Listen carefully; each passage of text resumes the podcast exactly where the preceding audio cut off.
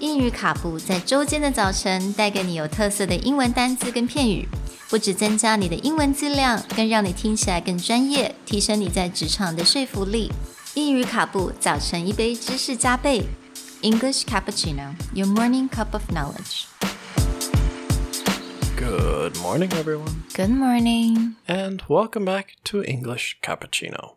Today's week, we're going to talk about words that are synonyms to expand or increase. The first word we'll begin with is amplify. This is a verb s- meaning to make something louder. It is spelled A M P L I F Y. 所以今天的单字是 amplify。那 amplify 也就是我们这个礼拜的第一个跟 expand 跟 increase 相关的单字。 amplify 是个动词，那它最主要是在形容声音扩大或者是放大。 amplify gets used a lot to mean some to make something louder or larger. An easy way to think about this is if you've ever seen a music concert. The type of speaker you would connect a guitar or connect a keyboard to to make the sound louder, louder is actually called an amplifier.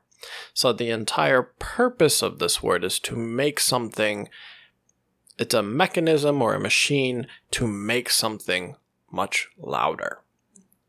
But you'll see it very often in the news when people are trying to talk about maybe a social movement or a protest or bring attention. They say we want to really amplify our voices or we want to amplify the discussion about this topic. So it's like we want to make the discussion louder. We want to make our opinions louder. So you'll see the word amplify used a lot to talk about not just the physical voice, but the idea of people's voices or opinions to become louder and more prominent in discussion. 所以 amplify 这个字，它不只在形容我们真正的那个声音，它其实也包括了，比如说现在有什么样的 social movement。那我们因为这个跟我们的声音也是相关的，我们更常讲某一个议题，the Me Too movement，right？在去年或者是前年的时候，呃，如果我们越多去讲这个议题啊，我们越能够让人家听到我们的声音，这个也可以用 amplify。 You'll also hear a lot of context around social media because social media is meant to allow you to amplify your voice, amplify your brand, which is allow more people to hear you.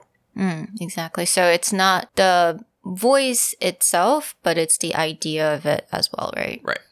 Well, we hope that the next time that you want to describe something becoming louder, either quite literally in the case of your instrument or your music becoming louder, or you want to talk about your opinion or your thoughts becoming more prominent or easier to hear, you have the right word.